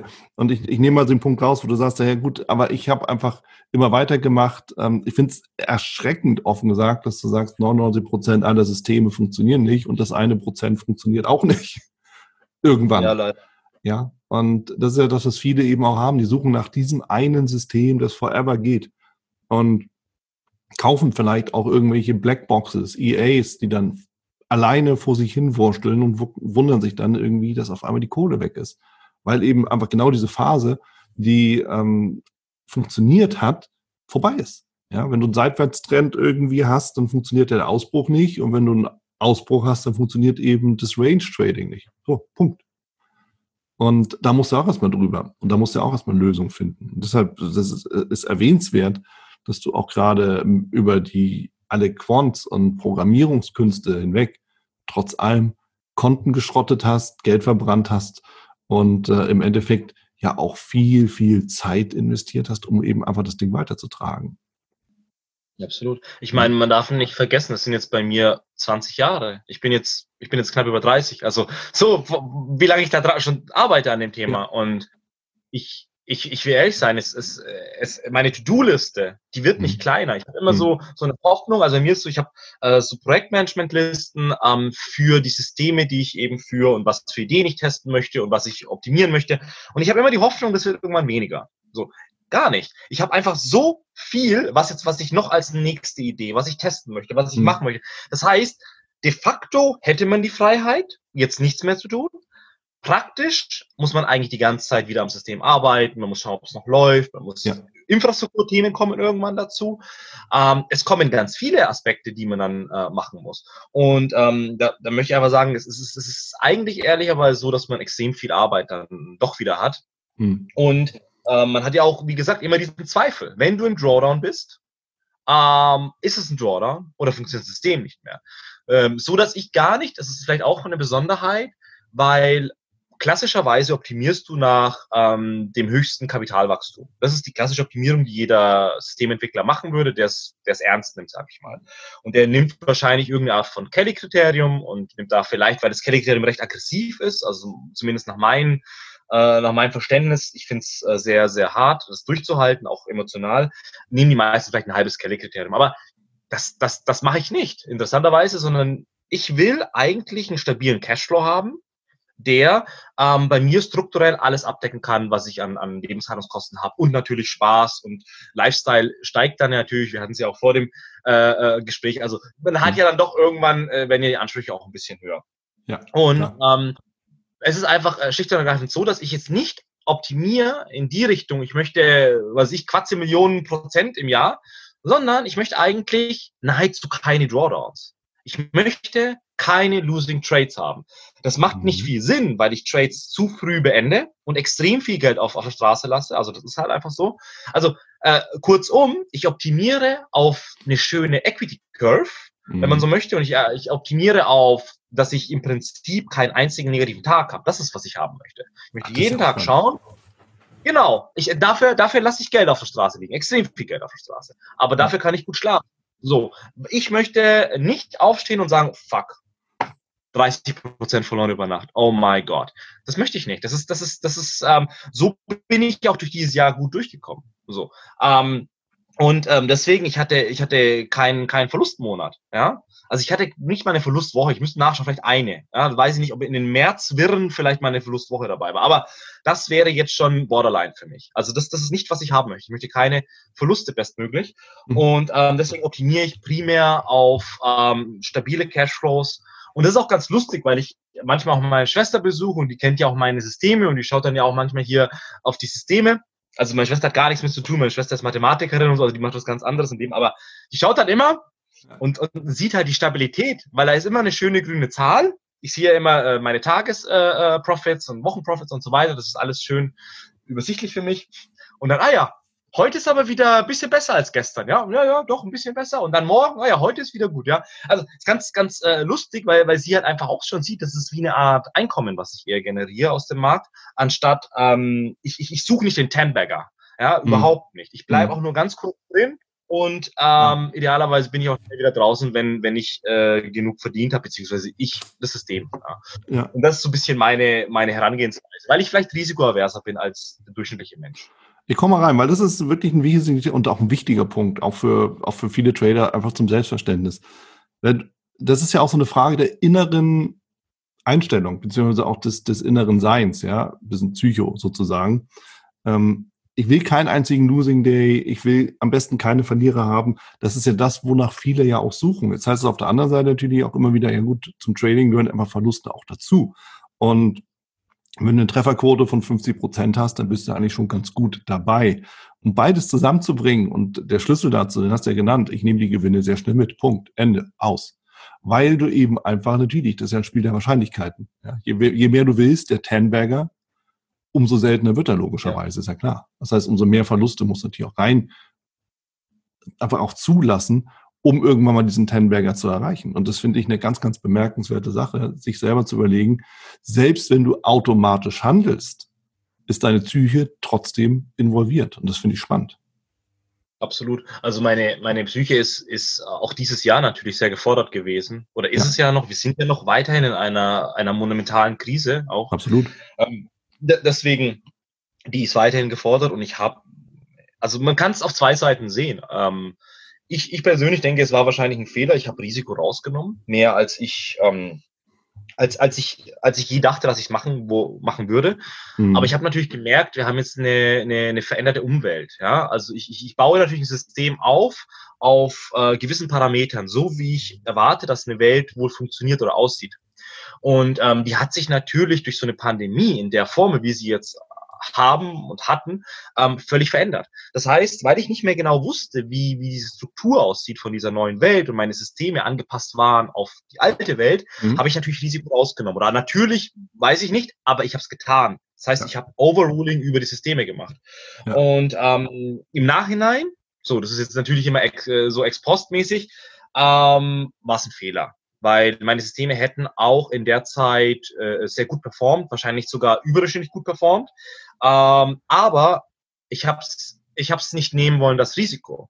Weil irgendwo ist ja auch die Frage ähm, des Grenznutzens. Hm. Der ist auf einer persönlichen Ebene, hat mit dem System nichts zu tun, aber das ist auf einer persönlichen Ebene. Also nehmen wir mal an, fiktiv, äh, du hast eine Million äh, Nettovermögen. So. Ähm, du lässt dein System hardcore durcharbeiten, ja, und, und änderst nichts. Und verdienst jetzt während der Pandemie keine Ahnung, aus irgendwelchen Gründen, weil dein System halt gut funktioniert auf die Parameter, die du ablaufen, ähm, eine Million dazu. Ändert sich dadurch dein ähm, Lebensmodell so stark? Also hast du so eine starke Veränderung? Wahrscheinlich nicht, ehrlicherweise. Ja, natürlich ist zwei Millionen besser als eine Million oder wenn du bei zehn Millionen startest und hast dann 20, wie auch immer. Mhm. Aber nimm die andere Variation. Die andere Variation ist, du hast eine Million, bleibst im vollen Risiko und verlierst die Million. Das heißt, Nettovermögen null. Dann ändert sich dein Leben natürlich epochal. Du hast dann eine ganz andere äh, Lebensausgangssituation als, als wie vorher, als du die Million noch hattest. Heißt schlicht und ergreifend, das ist auch ein ganz, ganz, äh, ganz gut untersuchter Effekt, also die äh, Risikoaversion, ja, ähm, wo ja auch im Prinzip äh, wirtschaftswissenschaftlicher Nobelpreis vergeben wurde. Ähm, der Gewinn, den fühlen, den fühlen wir als, sagen wir mal, ein Pluspunkt, aber den Verlust, der hat dann zwei Pluspunkte. Der ist immer doppelt so hart eigentlich, so empirisch etwa. Ja. Und ich habe gesagt, okay, Corona kann ich nicht einschätzen. Ich kann es auch heute noch nicht einschätzen, wie es weitergehen wird, ehrlicherweise. Ähm, und ich habe ich hab Angst, weil schlicht und ergreifend, ähm, es bringt mir nichts, wenn du aus 10, 20 Millionen gemacht hast, aber von 10 auf 0, das bringt schon, das ist eine deutliche Veränderung deines Lebens. Und ähm, deswegen, der Grenznutzen nimmt massiv ab. Und deshalb mhm. habe ich einfach gesagt, okay, Overruling, nimm Risiko raus. Du hast keine Ahnung, was hier passiert. Du weißt ja im Prinzip vielleicht noch nicht mal, ob dein Broker oder deine Broker oder, oder deine Systeme überhaupt noch funktionieren, weil irgendwann Systeme abgeschalten werden oder ähm, ob die Währung noch in einem Jahr existiert. Also du hast auf einmal so viele Fragestellungen, die ich nicht beantworten kann, mhm. ähm, dass ich gesagt habe, okay, Risiko rausnehmen, ähm, bleib extrem im Cash und ähm, habe dann einfach Overruling gemacht Ja. Wie gesagt, äh, hätte ich vielleicht nicht machen sollen, aber das ist halt, da, da bin ich dann zu viel Mensch und da bin ich dann einfach auch äh, zu risikoavers. Hm. Finde ich auch einen spannenden Gedanken, auch gerade dieses Thema mit dem Grenznutzen. Also es kommt ja auch aus der Finanzwissenschaft oder überhaupt aus, aus, aus auch viel aus der Wirtschaftswissenschaft. Die Grundidee war ja dabei, ähm, dass man sich irgendwann mal die Frage gestellt hat, wie viel Geld kann wie viel Freizeit aufwiegen. Und irgendwann hat man dann eben festgestellt, dass einfach der letzte Euro mehr die die letzte Stunde oder, oder Minute Freizeit nicht mehr kaufen kann, weil eben einfach der Nutzen nicht mehr da ist. Ja, hast du viel Geld und keine Freizeit, kannst du keins ausgeben. Hast du aber viel Freizeit und kein Geld, bringt dir das irgendwie auch nicht so wahnsinnig viel. Und irgendwo dazwischen liegt es dann eben, ne, dieser, dieser Nutzen. Und das ist natürlich, wie du es auch geschildert hast, im Finanziellen genauso. Ne? Ähm, im, im, Im Trading. Ja? Wenn du das Konto verdoppelst von 10 auf 20, ist es eins. Und wenn du es von 20 auf 0 bringst, ist es das andere. Ne? Beides ist halt zu betrachten. Finde ich auch spannend. Ähm, ja, absolut. Ja? Nee, es, es, ist ja auch, ich meine, de facto ist es auch bei mir, und das ist vielleicht noch eine, eine, eine weitere Sache, die jetzt nochmal bei mir hinzukommt von den Instrumenten her. Ja, ich bin mhm. sehr, sehr stark im derivativen Bereich aktiv, einfach weil, weil, weil sie für mich besser passen. Also das ist, äh, ich fühle mich damit wohler. Also ich würde sagen, wenn du, wenn du Anfänger bist, ist es völlig Katastrophe, derivativ vorzugehen. Wenn du aber fortgeschritten bist, ja gut, bist du in der Zwischenwelt, aber wenn du sagst, okay, ich beherrsche das schon wirklich und ich mhm. kenne die Risiken und ich weiß, was passieren kann, ähm, dann sind für mich Optionen eigentlich das beste Instrument, ehrlicherweise. Ähm, und Futures finde ich auch gut, ja, mhm. aber, aber schlicht und ergreifend, klar, du hast natürlich bei, bei Futures, du hast bei allen Margin-Themen wie, wie äh, Forex, äh, Optionen, hast du natürlich ein substanzielles Risiko, dass du dein komplettes Kapital verlierst, plus noch mehr als du hattest, ja. ja. Also das ist natürlich vorhanden und ähm, klar, was jetzt deine Systeme mal gehabt haben an Performance oder sowas, die ganze Vergangenheit, ist nicht zwingend auf die Zukunft äh, auszumünzen. Insofern mhm. ist es extrem gefährlich. Aber, jetzt kommt das Aber. Ich finde Optionen trotz alledem das beste Instrument. Weil wenn du dich damit auskennen kannst, dann kannst du den Cashflow komplett modellieren. Also du kannst ja genau sagen, wie meine Struktur aussehen soll und wie viel Risiko ich zu welchem Zeitpunkt in welcher Form haben möchte. Und das bietet mir eigentlich nur dieses Instrument an. Ja, wenn ich eine Aktie halte, ist es ziemlich binär. Also ich habe entweder eine Aktie long. Okay, es, es, es gibt noch, es gibt, ich habe eine Aktie, ich habe keine Aktie oder ich habe äh, Aktie Short, in dem ich vielleicht einen Leerverkauf machen kann. Bei einer Option hatte ich natürlich die Möglichkeit, Optionskombinationen zu bilden. Ich kann sehr viel über Laufzeit steuern. Ich kann natürlich schauen, ähm, wie sind äh, gerade die Parameter dieser Option. Ja, also wie ist zum Beispiel Implied Volatility, ist die attraktiv, wie ist die historisch gewesen und so weiter. Und wenn du dich wirklich reinarbeitest und, und dich äh, in, in meinen Augen ähm, dass das Ganze also sehr, sehr äh, modelliert machst, sind Optionen eigentlich die beste Variante. Ja. Und äh, da kannst du, kannst du dir Vorteile erarbeiten. Also ein Vorteil beispielsweise ist ja so, ich habe mich sehr, sehr lange mit einem Marktzykliker unterhalten, der im Prinzip sein ganzes Leben lang nichts anderes macht, außer herauszufinden, was sind äh, äh Zyklen in Märkten. Und ähm, ist ein ziemlich verrückter Mathematiker und ich finde ihn eigentlich auch ganz cool und deswegen quatschen wir eigentlich auch ganz gern. Aber er hat dann immer auch so gefragt, Raul, was weißt du denn wirklich über den Markt? Also was ist, was ist so die Quintessenz, wo du sagst, das ist eine echte Wahrheit? Mhm. Und, und es sind nicht viele echte Wahrheiten. Also es ist das meiste, was wir wirklich haben, können wir aus der Empirie irgendwo herausfiltern. Und es ist zum Beispiel, dass wir sagen, Aktien haben die Tendenz zu steigen. So, das ist ja etwas, das kann man sagen, über alle Modelle hinweg gibt es da Effekte wie Produktivitätswachstum, es gibt gewisse Effekte aus Inflation, also irgendwie haben Aktien die Tendenz, irgendwo zwischen 5 und 8 Prozent, je nach Studie, pro Jahr in den, zu steigen. So. Ähm, das ist etwas, was wir wissen. Das heißt, wenn ich jetzt jemand wäre und habe keine Ahnung von Kapitalanlage und müsste mir was überlegen, dann ist wahrscheinlich zu sagen, ich kaufe eine Aktie besser, als ich ähm, bin Short. Short-Aktien zum Beispiel sieht man auch in, äh, es gibt kaum Hedgefonds, die äh, als Shortseller, als reine Shortseller überleben, also quasi keine. So. Mhm. Und auf der anderen Seite, es gibt genug, die irgendwie die Long sind. Ob die besser als der Benchmark sind, ob die besser als ein ETF sind, spielt nicht meine Rolle. Es geht nur darum, am Ende des Jahres ist die Zahl häufiger grün als rot. So. Ja. Ähm, und, und das ist das über Aktien im Prinzip. Und einen ähnlichen Effekt gibt es eigentlich bei den Optionen. Es gibt den Vorteil, wenn ich Optionen verkaufe, dass ich ähm, im Durchschnitt über ganz lange Zeitperioden damit einen positiven Erwartungswert habe. Alleine, weil ich der Verkäufer der Option bin. Mhm. So, ich habe mir lange die Frage gestellt, auch, auch, auch äh, lange auch im institutionellen Bereich mit vielen Kollegen gesprochen und mit anderen Quants und warum ist das so? Also es, es gibt, glaube ich, auch noch keine, oder, oder zumindest ist mir keine jetzt bekannt, mir persönlich, äh, akademische äh, Lösung, warum es das wohl gibt. Es gibt ein paar Hypothesen. Und meine persönliche oder mein Favorit ist, wenn du Optionsverkäufer bist, hast du immer das asymmetrische Risikoprofil gegen dich. Das heißt, du kannst nur die Prämie gewinnen, ja. verlierst aber im Zweifel unendlich. Also je nachdem, was es ist, mhm. verlierst du exorbitant. Mhm, und weil du aber bereit bist, die schlechte Seite anzunehmen, muss dir der andere ein kleines Premium zahlen. Und das ist für mich vergleichbar, wie wenn eine Versicherung äh, eine Versicherung macht. Ich meine, so ist ja eine Option ja auch nur eine Versicherung de facto. Mhm. Die leben ja auch gut davon. Eine Allianz, eine Münchner Rück als Rückversicherung, so, die leben ja auch gut. Die Prämien sind im Durchschnitt ein Tick höher, als was sie auszahlen müssen. Ein Casino lebt auch gut, würde man ja auch sagen.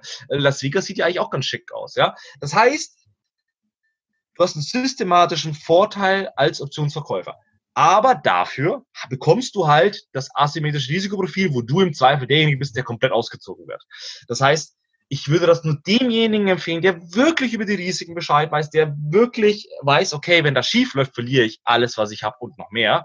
Mhm. Ähm, und da muss man sehr, sehr, sehr, äh, äh, ähm, wie soll ich sagen, gefestigt sein als Person. Man muss seine Regeln kennen, man muss die komplett durchziehen.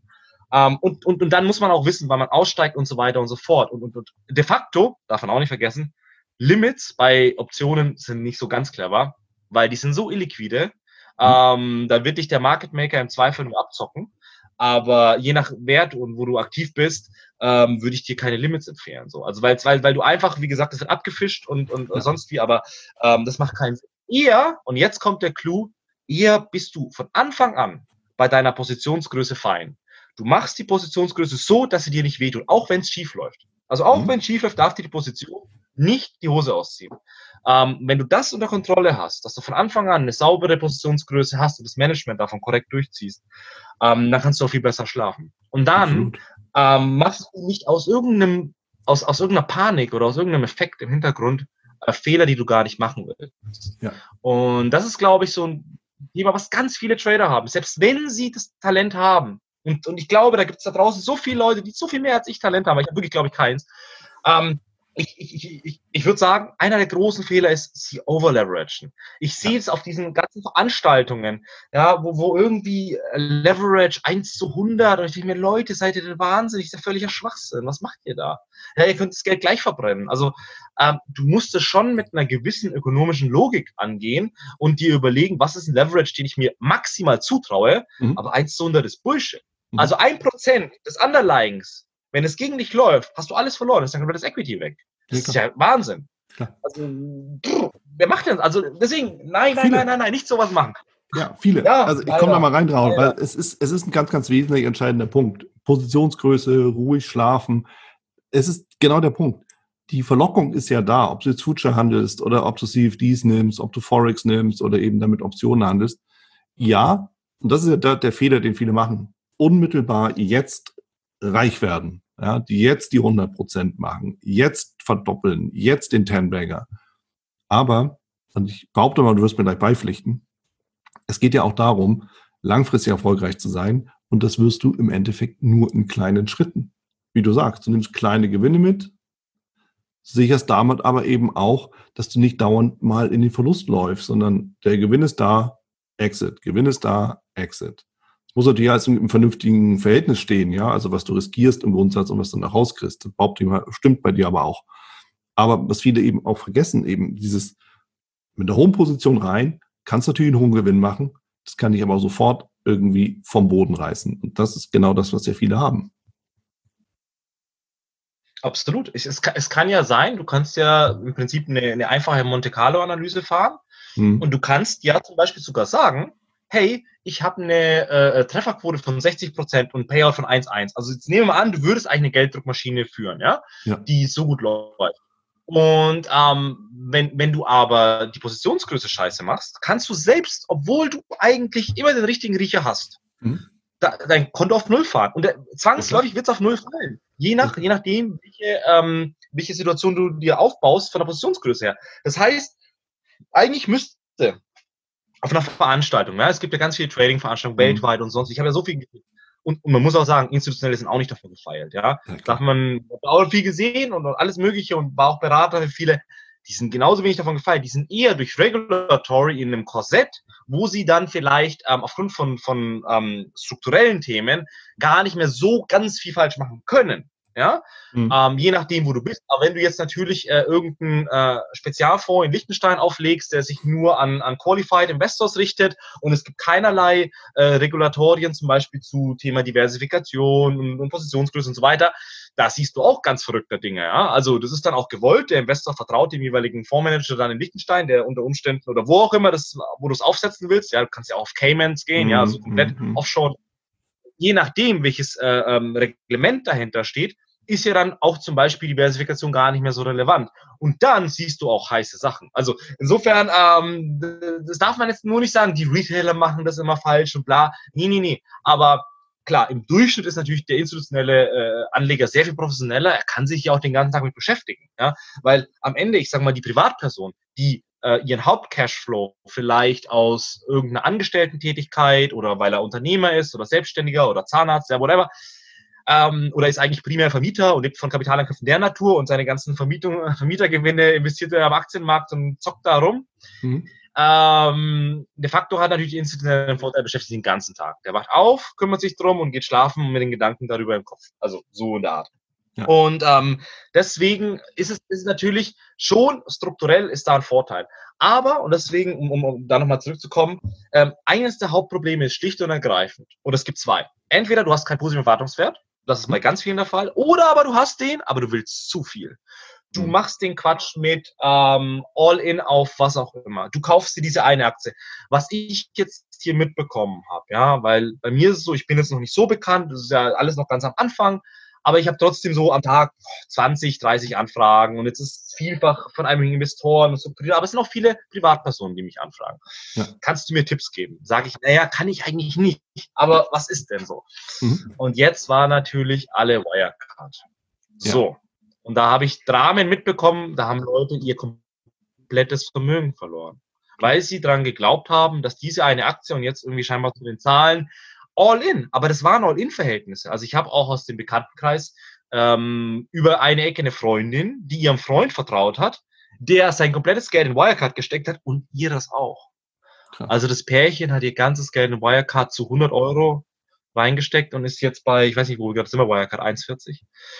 Ähm, das ist Wahnsinn. Das heißt, wir haben diese zwei Faktoren. Aber wenn du diese beherrschst, im weitesten Sinne, ich würde mal sagen, das sind die wichtigsten ich glaube, in der Wirtschaft, wenn du solche Modelle aufbaust, Key Performance Indicators, also es gibt zwei, die musst du beherrschen. Dein positiver Erwartungswert muss da sein und deine Positionssize oder, oder ich sag mal Risikomanagement. Wenn diese zwei Sachen stimmig sind, dann wirst du long-term Geld verdienen. Also dann hast du die Gelddruckmaschine. Und dann musst du halt schauen, dass keins von diesen beiden Faktoren dir wieder abhanden kommt. Mhm. Aber bei, solange beide laufen, verdienst du langfristig Geld. Ja. Raul, also das ist, was du schilderst, ist im Endeffekt, es gibt da ein schönes Wort dafür, jeder Trader kennt Gier. Ja, Punkt. Und das, wo du eben sagst, ja, wenn du den, den Erwartungswert positiv hast und auf deine Positionsgröße achtest, dann hast du definitiv die besseren Karten, also die bessere Chance. Ja, also der Edge, von dem du sprichst, ist ja letztendlich eine Chance oder der Vorteil, den äh, man ja auch letztendlich braucht als Trader. So, und den kann man sich natürlich über eine Berechnung raussuchen, den können wir uns über Charttechnik raussuchen, ob das Momentum ist oder ob du irgendwie ein anderes System nutzt. Aber das ist ja das, was wir suchen. Und ich finde es wirklich spannend, was du jetzt gerade nämlich auch sagst. In der Essenz versuchen wir ja immer auch mit unseren eigenen Emotionen als Trader klarzukommen. Also Gier, Angst und so weiter und so fort. Dein Ansatz ist es natürlich über die, äh, über die, die Berechnung und die künstliche Intelligenz sich dem Ganzen zu stellen. Aber am Ende, und das finde ich spannend, sprechen wir ob wir nun diskretionär sind oder automatisch handeln, am Ende wieder doch das Gleiche, oder? Wie siehst du das? Absolut. Also es ist ehrlicherweise so, es war ähm, eher aus, aus einer gewissen Bequemlichkeit, zum einen, zum anderen ähm, Effizienzgewinne und zum anderen wollte ich mir das strukturelle Korsett geben, wie es natürlich ein institutioneller auch per se hat in den meisten Fällen. Ja. Ähm, nicht diskretionär die Fehler zu machen, die man eben als, als Mensch äh, macht. Also ich, ich, ich meine, wie gesagt, ich habe das schon mehrfach gesagt, ich glaube nicht, dass ich da, äh, dafür gebaut wurde. Oder ich glaube, ich glaube sogar ehrlicherweise, kein Mensch ist, ist äh, gebaut dazu zum Trader, ähm, weil mhm. es zu, zu so vielen Graden gegen das menschliche Naturell spricht. Also einfach was, was wir evolutionär äh, determiniert haben, ja, irgendwo mhm. so ein bisschen gerade biologisch in uns drin, ähm, widerspricht schlicht und ergreifend äh, dem, dem Handeln an, an Kapitalmärkten.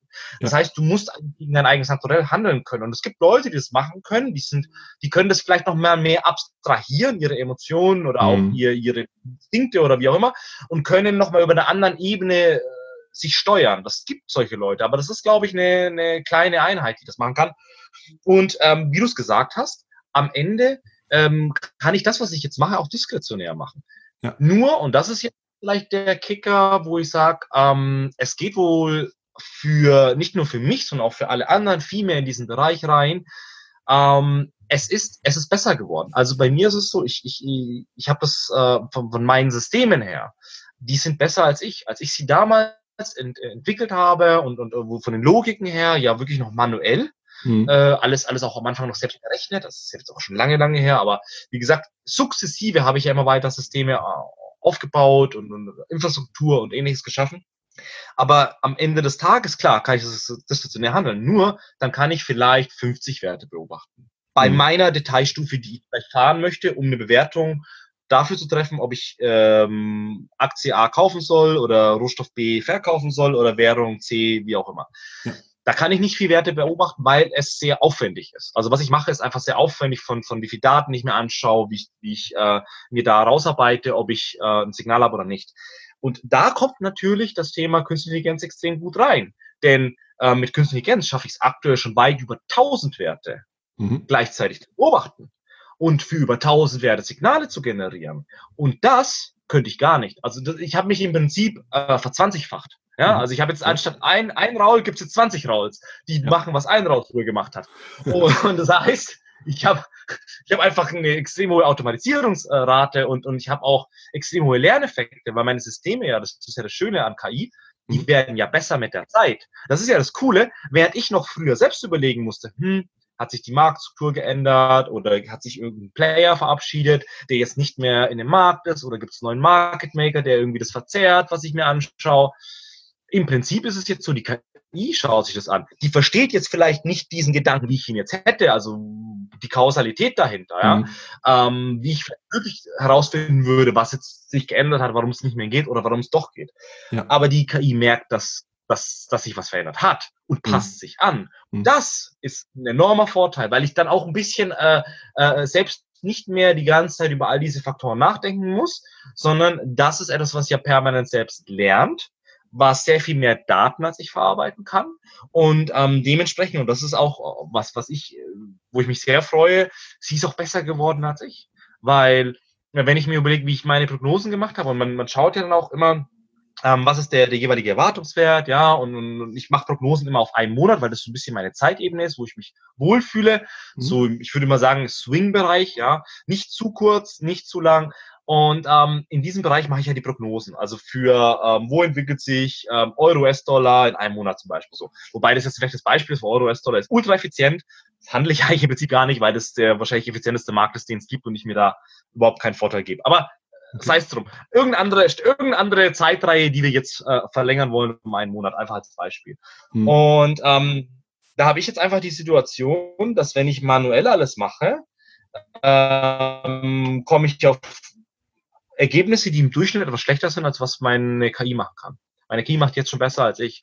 Und das ist natürlich schon schön, wenn man sieht, dass das Baby ja jetzt besser ist als, als, als äh, der, der ehemalige Mentor, ähm, 20 Mal schneller ist auch als ich, ja, weil es viel mehr Daten verarbeiten kann. Und am Ende bin ich immer noch ganz am Anfang.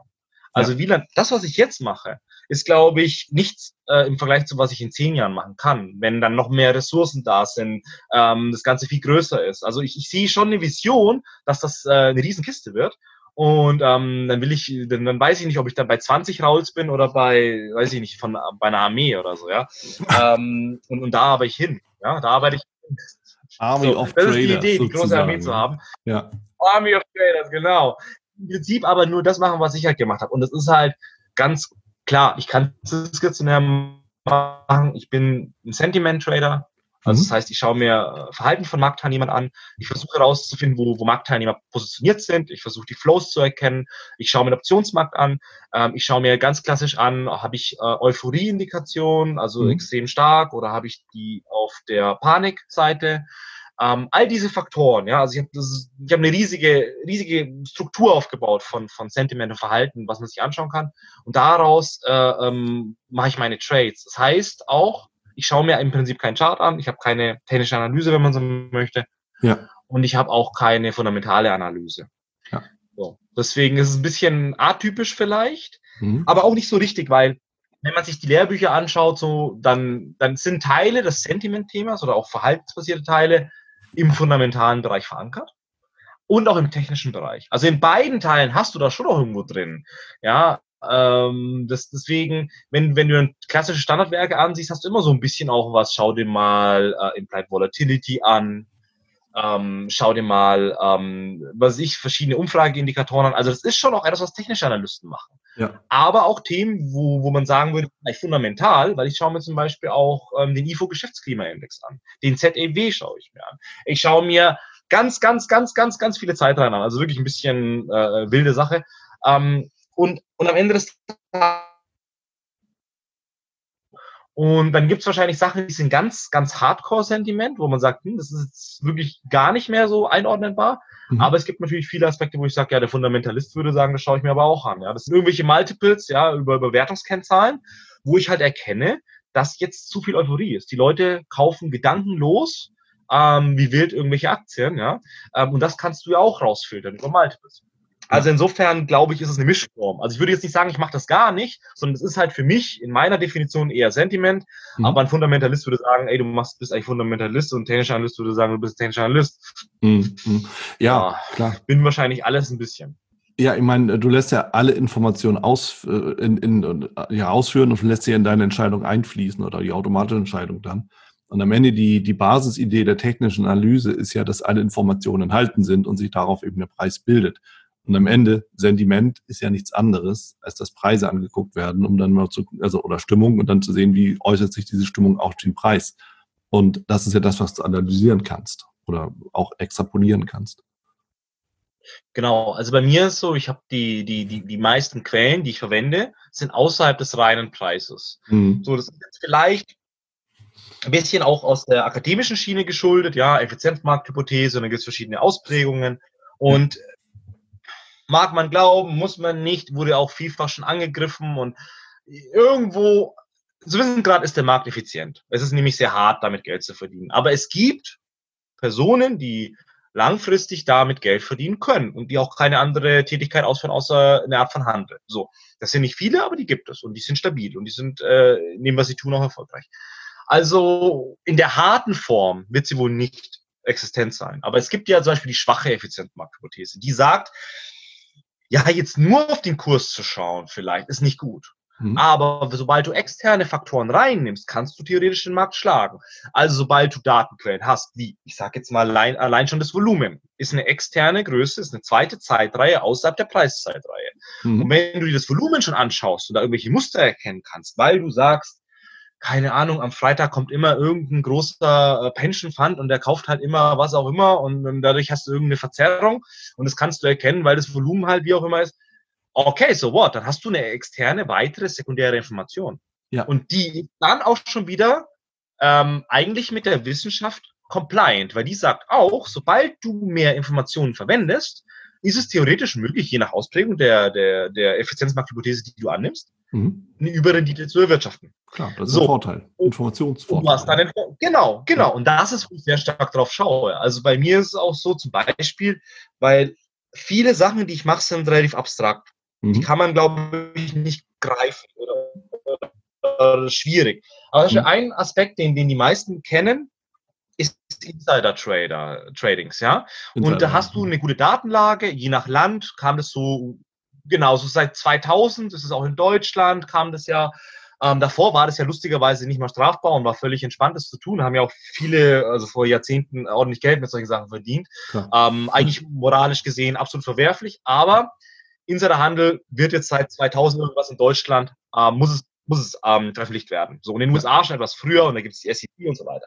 Mhm. So, und da ist es ja so. Viele sagen, naja, wenn der Vorstand kauft, dann ist das gut. So, das, die Aussage ist per se, ja, vielleicht nicht komplett falsch, aber ist auch nicht wirklich richtig. Ähm, denn es sind so viele Faktoren, die relevant sind, um herauszufinden, ob dieses Signal, weil er jetzt gekauft hat, ähm, wirklich äh, dir einen Mehrwert schaffen kann. Das mhm. heißt, zum Beispiel jetzt nur, damit du verstehst, wie zum Beispiel mein, mein, meine Zeitreihe für eine Einzelaktie für den Bereich Insider Tradings aussieht, ist, ich schaue mir an, hat dieser Vorstand oder Aufsichtsrat oder wer auch immer, welcher Insider das ist von der Klassifikation, hat der ein Track Record in seinen Aussagen, also was heißt Aussagen, in Käufen und Verkäufen. Mhm. Also, ähm, also war der in der Vergangenheit gut mit seinen äh, Entscheidungen oder war der schlecht? Ja. Das ist extrem wichtig zu wissen. Wenn das ein Vorstand ist, der eigentlich immer nur daneben liegt, weil er selbst keine Ahnung hat über seinen eigenen Laden, dann solltest du dem nicht trauen. Ja, also deswegen, genau. Also sollte man schauen, ähm, wie, wie, wie war denn seine Performance, wenn man so mhm. möchte, in seinen eigenen Entscheidungen. Mhm.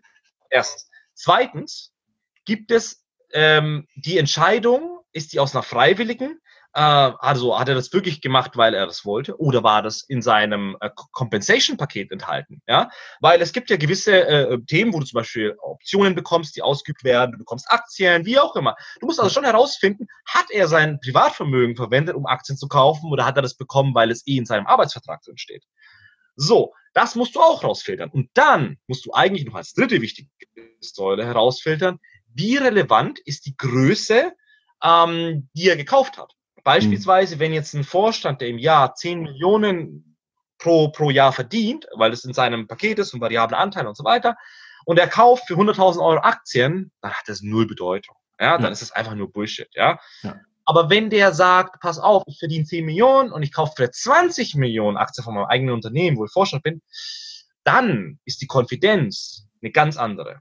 So, das heißt, und jetzt nur um wieder auf, auf, auf die äh, konkrete Ebene zu kommen, ich schaue mir nicht an, ob hier ein Signal kommt, bla bla bla, irgendjemand hat, ein Vorstand von Siemens hat jetzt Siemens Aktien gekauft, sondern ich schaue mir an, was ist seine Vergangenheit, wie war seine Trefferquote in der Vergangenheit, ähm, wie, wie viel zu seinem Compensation ist, ist es in seinem Vertrag und so weiter. Und das mhm. Ganze aufzuarbeiten, das Ganze auch noch zu automatisieren und da auch noch über Machine Learning das Ganze zu optimieren, über, das ist auch nur eine einzige scheiß Zeitreihe, die ich mir in dem Fall anschauen würde, ja. ja. Ähm, da merkt man Aufwand.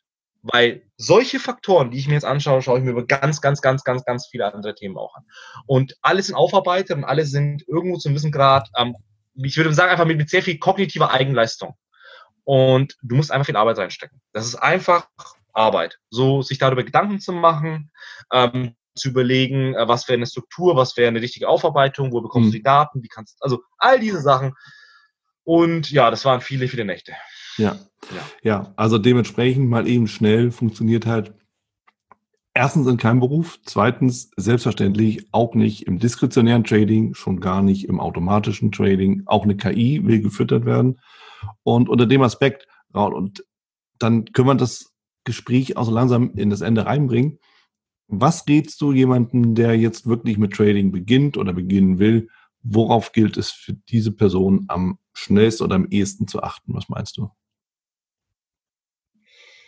Ähm, okay, da gibt es sicher einige Faktoren. Also ich, ich würde sagen, du, du solltest in, in, in ähm, deine Ausbildung investieren und in deine, deine Bildung über das Thema. Mhm. Ähm, also, also einfach, wenn du es verkürzen willst du kannst natürlich auch den Weg gehen, den ich gegangen bin, so 20 Jahre, aber du kannst es dir auch einfacher machen. So. Also ähm, ich, ich glaube, es ist enorm wichtig und man darf auch nicht vergessen, wenn ich jetzt über Ausbildung sage, ich habe eigentlich auch extrem wie die ganze Zeit investiert. Also ähm, Zeit, Geld, ich war auf so viele Veranstaltungen, ich habe so viele Sachen mir angesehen in meinem Leben, ich habe das ja auch dann studiert und, und also, also muss natürlich sagen, da ist jetzt extrem viel reingeflossen. So. Ähm, also ich glaube, das ist ein wichtiger Aspekt. Meinst du es ernst? Und willst damit wirklich über einen mittelfristigen Zeitraum erfolgreich werden, äh, musst du investieren. Zeit und vielleicht auch Geld und vielleicht nimmst du dir auch jemand an die Hand. Ja? Ähm, da musst du halt jemanden finden, der, der, der zu dir passt und, und der aber auch äh, seriös ist und, und, und ähm, jetzt kein Abzocker ist. Weil gerade so im Retailer, wenn du auf YouTube gehst, da bekommst du ja Videos angezeigt von irgendwelchen Leuten in, wo auch immer die sitzen, in ja, sonst wie. Und nee, nee, nee, da muss man schon sehr drauf schauen, wem man da vertraut. Also ich glaube, das ist ein wichtiger Aspekt. Ja. Ähm, wenn man jetzt einfach sagt, ich habe jetzt noch nicht so viel Lust, so viel Geld auszugeben, möchte mich mal reinlesen und ich möchte mal schauen, wie es so geht. Ich persönlich finde die Market Wizards Bücher extrem cool mhm. ähm, von äh, Jack Swager. Die, da sind auch viele Größen drin und ähm, das sind so kleine Mini-Interviews ja. mit ähm, Personen, die waren in ihrer Anfangszeit, vielleicht so, weiß nicht, 20, 30, 40, so, wo sie noch äh, kleine, kleine Hedgefonds-Manager waren oder kleine Trader von zu Hause. Und viele davon sind dann ja auch 20, 30 Jahre später, als sie dann 60, 70, 80 so auf dem Höhepunkt ihrer Karriere waren, ähm, sehr, sehr, sehr erfolgreiche Menschen geworden. Und das ist sehr spannend zu lesen, ähm, wie die gearbeitet haben und wie die denken. Also ich würde die Market Versus Bücher eigentlich empfehlen. So, glaube ich, kann man, kann man nicht falsch machen. Aber selbstverständlich, jedes Buch über Trading ist erstmal nicht schlecht, weil du kommst rein. Völlig egal welches, ja. Nur die finde ich gut, weil die haben so Mini-Interviews und mit dem einen oder anderen kann man sich mehr sympathisieren als mit dem anderen. Und ich glaube, das ist vielleicht gar nicht verkehrt, damit anzufangen. Mhm. Dann ganz wichtig ist, überleg dir, was deine Zielsetzung ist. Also zum Beispiel, ich habe jetzt ganz viele Anfragen. Das ist fast ein Standardding. Also ich werde auch heute noch, äh, noch ein paar andere Sachen machen, für nächsten Monat so eine Live-Show ein bisschen planen und sowas, aber dann werde ich auch ein bisschen für ein paar Stunden äh, Anfragen beantworten. Mhm. Und eine der Anfragen ist halt immer so, ja, ich, ich, äh, ich kann, was ich, mag meinen Job nicht, ich möchte vom Trading leben. Mhm. Gut, dann sage ich, hast du den schon mal getradet? Nein. Ich so, gut. Also du hast keine Ahnung, was du tust. Ähm, okay. Und, und hast du Geld? So, hast du Kapital? Ja, 5000. So, okay, pass auf. Also, die Sache ist so. Mit 5000 wird es nicht gehen. Hm. Du musst, du musst schon realistisch sein. Also, du kannst natürlich mit 5000 beginnen. Das ist überhaupt nicht die Frage. Oder auch, für mich hast du nur 1000 Euro und kaufst einen ETF. Das kannst du schon alles machen. Aber du bist so weit weg, wie, was ich, die Erde bis zum Mond vom Ich kann davon leben.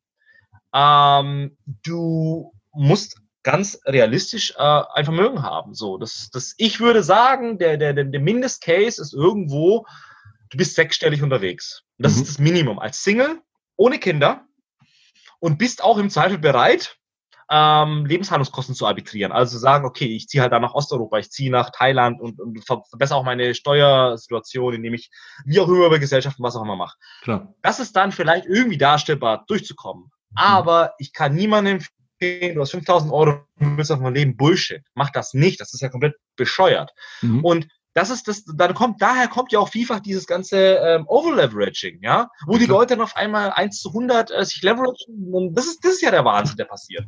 Und deswegen sage ich nein, nein, bitte nicht, das ist dumm. Also äh, das ist einfach nicht, nicht äh, ein smartes Vorgehen. Wenn du das Ziel hast, davon leben zu können, musst du auch Jahre investieren oder du hast schon Kapital oder wie auch immer. Und selbst wenn du das Kapital hast, musst du halt noch lernen, wie es geht. Also nur weil du das Geld hast, heißt das nicht, dass du es kannst.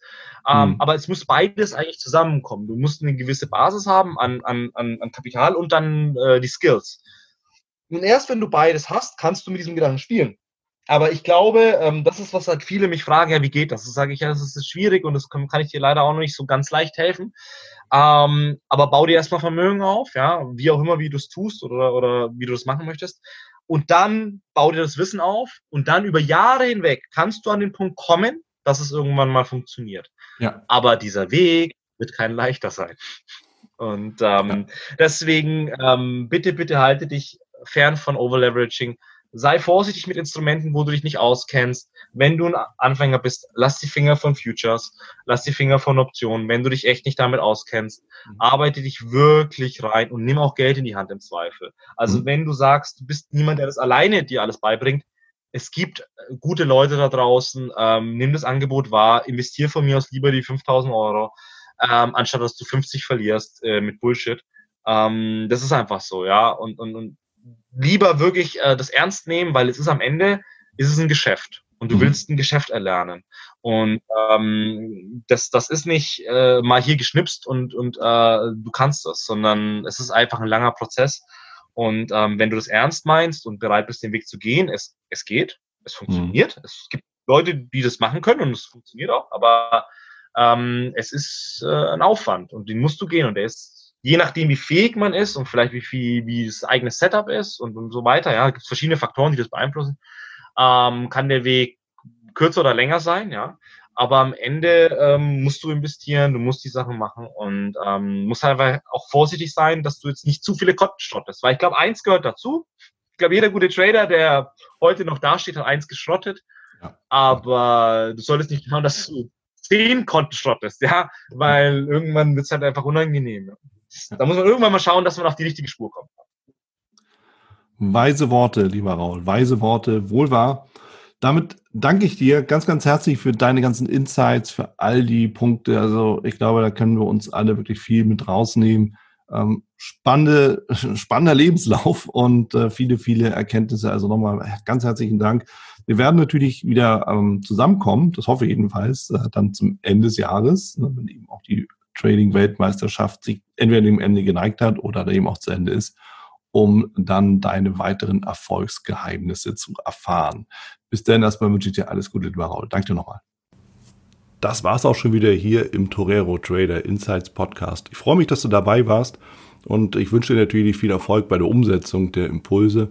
Denn äh, wenn wir über Impulse sprechen, dann heißt es natürlich auch für dich, dass du überlegen musst, wie kann ich das in meine persönliche Praxis am besten auch umsetzen, adaptieren und dabei halt eben alles Gute, viel Erfolg.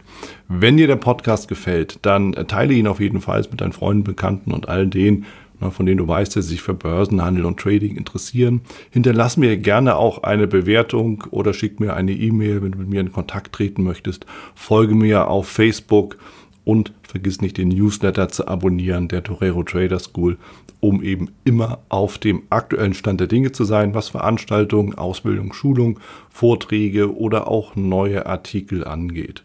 In dem Sinne freue ich mich aufs nächste Mal gemeinsam mit dir, wünsche dir viel Erfolg, alles Gute, bis zum nächsten Mal bei Torero Trader Insights, dein Wieland Alt.